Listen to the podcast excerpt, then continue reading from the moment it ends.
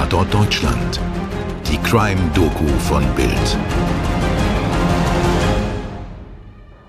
Heute brauchen wir Gelassenheit und gute Nerven, finde ich, denn es geht um schlechte Horrorfilme, ganz schlechte Musik und vor allem um einen schlechten Menschen, der nichts aus seinen Taten gelernt hat. Herzlich willkommen. Ich bin Stefan Netzeband. Und ich bin Mirko Kasimir.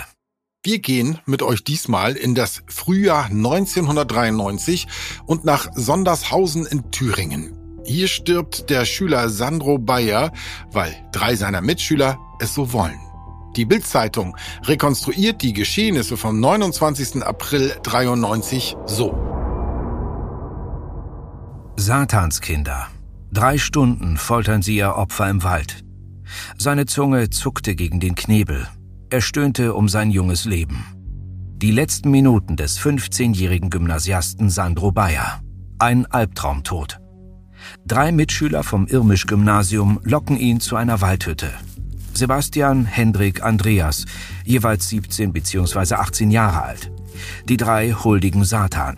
Sie schwärmen von Tieropfern. Jetzt wollen sie Sandro eine Abreibung verpassen. Sandro schlägt in der Hütte um sich. Die Hütte gehört Hendriks Vater, einem Landtagsabgeordneten. Eine Vase splittert. Hendrik schreit, bist du verrückt geworden? Hendrik rammt ihm sein Schweizer Messer in den Oberarm. Sandro blutet. Man bindet ihm den verletzten Arm ab und fesselt ihn. Jetzt ist Sandro ein wehrloses Opfer. Aber er kann noch schreien. Die drei Satansjünger geraten in Panik. Sie knebeln Sandro mit der Tischdecke. Sebastian und Andreas ziehen ein Stromkabel um seinen Hals. Hendrik hält die Füße. Sandro röchelt, kämpft um Luft. Sein Kopf sackt zur Seite. Hendrik massiert sein Herz. Er will nicht, dass Sandro stirbt. Aber er ist tot. Soweit der Artikel von damals. Die Bild und andere Zeitungen machen aus diesem grauenhaften Geschehen später den Satansmord von Sondershausen.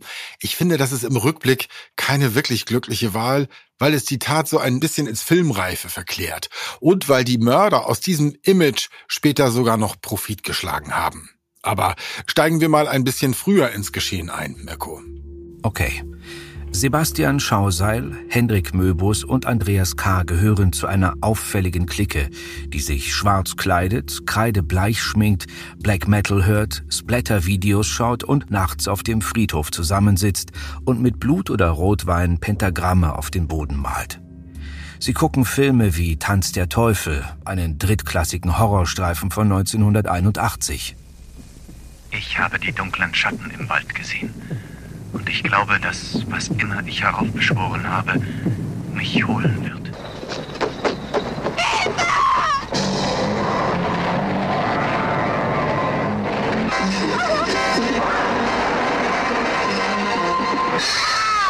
Was ist passiert? Hat dich da draußen im Wald jemand überfallen? Nein, es waren die Bäume selbst. Die Bäume leben,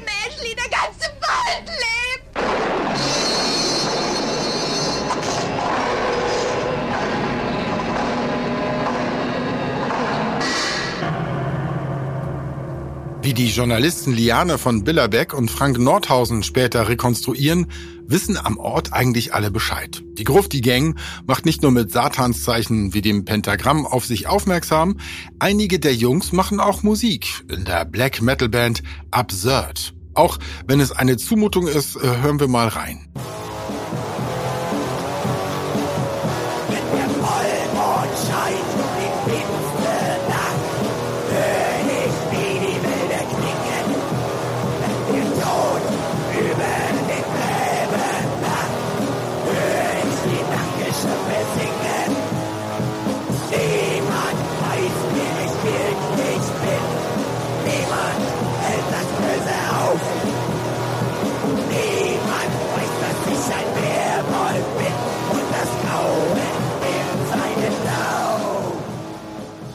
Obwohl die Texte düster und buchstäblich antichristlich sind, darf Absurd im örtlichen Haus der Jugend proben. Hier werden dann solche Zeilen gegrölt. Ich stille meine Gier nach Menschenfleisch, dann komme ich in dein Reich. Niemand hält das Böse auf, im Wald hört niemand der Opfer Schrei. Der Bürgermeister sagt später, so habe man wenigstens noch ein bisschen Kontrolle über die Gruppe gehabt. Also, man habe gewusst, was die so machen. Ein sehr spezieller Jugendlicher ist auch Sandro Bayer. Er geht aufs Gymnasium, aber die meisten seiner Mitschüler sind ihm egal. Er schreibt einem Brieffreund, was denkst du denn, worüber die sich unterhalten? Und antwortet selbst, über Fußball, Bier und Kümmerling und über Weiber. Sandro fühlt sich außen vor. Er sieht sich politisch links und hat manchmal Ärger mit Neonazis. Und es gibt etwas, das ihn mit den Leuten von Absurd verbindet. Auch Sandro ist vom Okkulten angezogen, vom Schwarzen oder meinetwegen auch vom Bösen. Aber er findet keinen Anschluss an die Satanistengang. Bei ersten Annäherungsversuchen behandeln ihn die anderen mal wie einen Sklaven, dann wollen Sebastian, Hendrik und Andreas wieder gar nichts mit ihm zu tun haben. Sandro revanchiert sich, indem er Erpressungsmaterial gegen die Satansjünger sammelt und Klatsch und Tratsch verbreitet. So plaudert er am Ort aus, dass Teufelsfan Sebastian ausgerechnet in eine engagierte und verheiratete Christin verliebt sei. Die Umstände für eine freundschaftliche Annäherung sind also eher ungünstig. Umso überraschter war Sandro wahrscheinlich, als ihm im April 1993 eine Mitschülerin aus der Clique auf dem Schulhof einen Zettel zusteckt. Darauf steht 20 Uhr am Rondell. Abends, bevor er losgeht, erzählt er seiner Mutter Cornelia ganz nebenbei, er sei verabredet. Macht dir keine Sorgen, ich bin gegen Viertel nach neun wieder da. Vom Treffpunkt am Rondell wird Sandro zu einer Hütte gelockt, zur Laube der Familie Möbus. Und hier passiert nun, was die Bild so detailliert aufgeschrieben hat. Sebastian Schauseil, Hendrik Möbus und Andreas K. quälen ihr Opfer zwei Stunden lang. Dann ziehen sie ein Kabel um Sandros Hals und drücken zu, bis er nicht mehr atmet.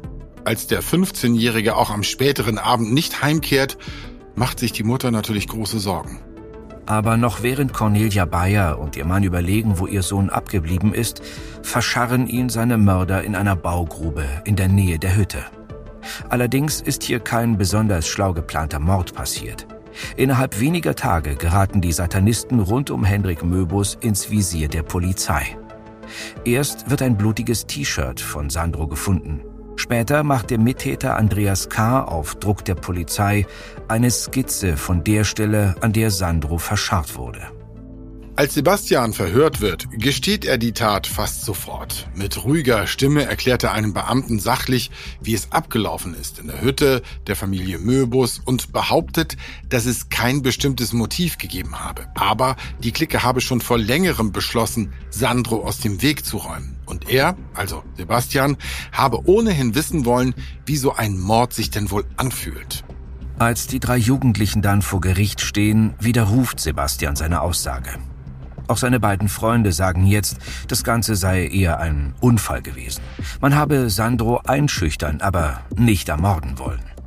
Der Richter Jürgen Schuppner muss nicht nur die Absicht der Täter einschätzen, also den Umstand, ob es hier einen Vorsatz gab oder nicht, er versucht auch den satanistischen Hintergrund einzuordnen. Er hält am Ende folgende Einschätzung fest über die Teufelsanbetung der Mörder. Wir sind davon überzeugt, dass die Tat ohne diesen Hintergrund nicht möglich gewesen wäre.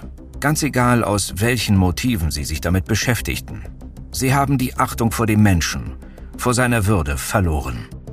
Vor Gericht wird nochmal der Film Tanz der Teufel hervorgehoben, weil er als Vorlage gedient haben soll, sowohl für den Mord als auch für das Vergraben der Leiche. Im Film, wie in Sondershausen, wurde das Opfer in ein Bettlaken gewickelt und im Wald nahe einer Holzhütte vergraben. Hendrik Möbus verkaufte außerdem schwarz kopierte Horrorfilme und er schrieb sehr brutale Kurzgeschichten. Die Staatsanwaltschaft fordert für jeden der Täter zehn Jahre Freiheitsstrafe. Sebastian Schauseil und Hendrik Möbus werden schließlich am 9. Februar 1994 wegen gemeinschaftlich geplanten Mordes, Freiheitsberaubung und Nötigung als Haupttäter im Prozess vor dem Landgericht Mühlhausen zu acht Jahren Haft verurteilt. Andreas K. wird als Mitläufer betrachtet und kommt mit sechs Jahren davon. Das Gericht bleibt mit den Urteilen unter den zulässigen Jugendstrafen. Es will den Jugendlichen die Rückkehr in ein normales Leben ermöglichen. Alle drei Satanisten kommen in die Justizvollzugsanstalt Erfurt, wo sie im gleichen Bereich untergebracht wurden, obwohl das Gericht auf eine getrennte Unterbringung der drei plädiert hat. Ein Fehler. Denn Andreas, Hendrik und Sebastian distanzieren sich nur zum Teil und offenbar auch wirklich nur zum Schein von ihrer Tat. Einerseits schreibt Sebastian einen Brief an den Sondershausener Pfarrer Jürgen Hauskeller, der Sandro damals beerdigt hatte. Sebastian bittet darin um seelische Unterstützung des Geistlichen, Unterstützung bei der Verarbeitung des Mordes. Andererseits dürfen die Täter im Gefängnis ihre Band weiterführen. Allerdings heißen sie jetzt nicht mehr Absurd, sondern In Ketten. Sie nehmen eine Kassette auf und veröffentlichen sie. Auf dem Cover das Grab des ermordeten Sandro Bayer mit dem Zusatz The cover shows the grave of Sandro B., murdered by Horde Absurd on 29th of April 93, AB. Was für eine miese, zynische und beschissene Schweinerei. Die gefühlskalten Mörder von Sandro dürfen ihren kranken Dreck verbreiten und es finden sich genug Leute, die diese Mischung aus Satanismus und Neonazi-Kult cool finden. Denn als das entpuppt sich besonders Henrik Möbus sehr schnell als Rechtsradikaler ohne jeden ethischen Kompass. Schon 1998 kommen die Mörder frei. Hendrik Möbus wird am 25. August des Jahres als letzter entlassen, nachdem er bei einer Anhörung den Mord nochmal ausdrücklich bedauert hat. Nur einen Monat später tritt Absurd wieder unter altem Namen auf und Möbus zeigt auf der Bühne den Hitlergruß. Er wird gleich wieder einkassiert und sitzt weitere acht Monate ab. Die Justiz muss schnell lernen, was für ein uneinsichtiger Faschist Möbus ist. Als nächstes nennt er Sandro in einem Interview Volksschädling. Da wird ihm die Bewährung gestrichen. Er flüchtet in die USA und taucht dort bei befreundeten Neonazis in West Virginia unter. Aber der internationale Haftbefehl aus Deutschland wird auch hier nicht vergessen. Im August 2000 wird Möbus festgenommen und die Behörden bereiten seine Auslieferung nach Deutschland vor. Möbus und seine US-Nazi-Freunde stellen ihn als Opfer politischer Justiz dar. Es wird ein Asylantrag gestellt. Auf einer Solidaritätsseite im Internet werden Unterschriften für ihn gesammelt. Es machen sich gleichzeitig Leute für ihn stark, von denen sich später herausstellt, dass sie V-Leute für den deutschen Verfassungsschutz sind. Zum Glück nutzt es nichts. Möbus wird ausgeliefert und fährt in Deutschland wieder ein. Über deutsche Neonazis und die Versäumnisse der Sicherheitsbehörden, da ließen sich sicherlich noch viele Podcasts machen. Im Fall Möbus gibt es noch viele eklige Details. Er sitzt seine Strafe bis 2007 ab, schreibt immer wieder Texte für die Band Absurd. Noch Jahre später macht er wieder Musik, verkauft widerlichen Nazi-Merch und muss immer wieder mal beim Staatsanwalt vorsprechen. Ein unbelehrbarer, völlig kaputter Typ. Anders als die Mittäter. Von Andreas K. wurde seit dem Verbüßen der Jugendstrafe nichts mehr gehört. Sebastian Schauseil studierte später Jura und ging anschließend in Thüringen in den Schuldienst. Das sorgte erst vor kurzem nochmal für Schlagzeilen. Satans Mörder darf weiter für Schulamt arbeiten, titelt die Bild im November 2022. Da war herausgekommen, dass der ehemalige Mörder von Sandro Bayer jetzt für die Hortbetreuung tausender Kinder im Schulamt Ostthüringen zuständig ist. Ich muss gestehen, dass ich das bei Weitem nicht so schlimm finde wie die Faschokarriere des Henrik Möbus. Ich meine, der Sebastian hat seine Strafe abgesessen und dann eigentlich getan, was die Gesellschaft von ihm erwartet hat. In ein normales Leben gefunden. Ja, das sehe ich auch so, Stefan. Wobei solche Nachrichten für die Eltern des Opfers sicher bis heute schwer zu ertragen sind. Das war auf jeden Fall unser Fall für heute. Wir haben Ihnen erzählt mit Artikeln aus Bild und Welt sowie Erkenntnissen aus dem Buch Satanskinder von Liane von Billerbeck und Frank Nordhausen. Skript Stefan Netzeband, Postproduktion Wakeword Studios München. Bis zum nächsten Mal. Euer Mirko und euer Stefan. Dir hat diese Folge von Tatort Deutschland gefallen? Du bekommst von True Crime einfach nicht genug. Dann hör jetzt in unsere weiteren Folgen rein. Hier warten mehr als 200 spannende Fälle auf dich, wie das Verschwinden von Rebecca Reusch, der Prozess gegen O.J. Simpson oder die Entführung von Ursula Herrmann. Wir hören uns bei Tatort Deutschland.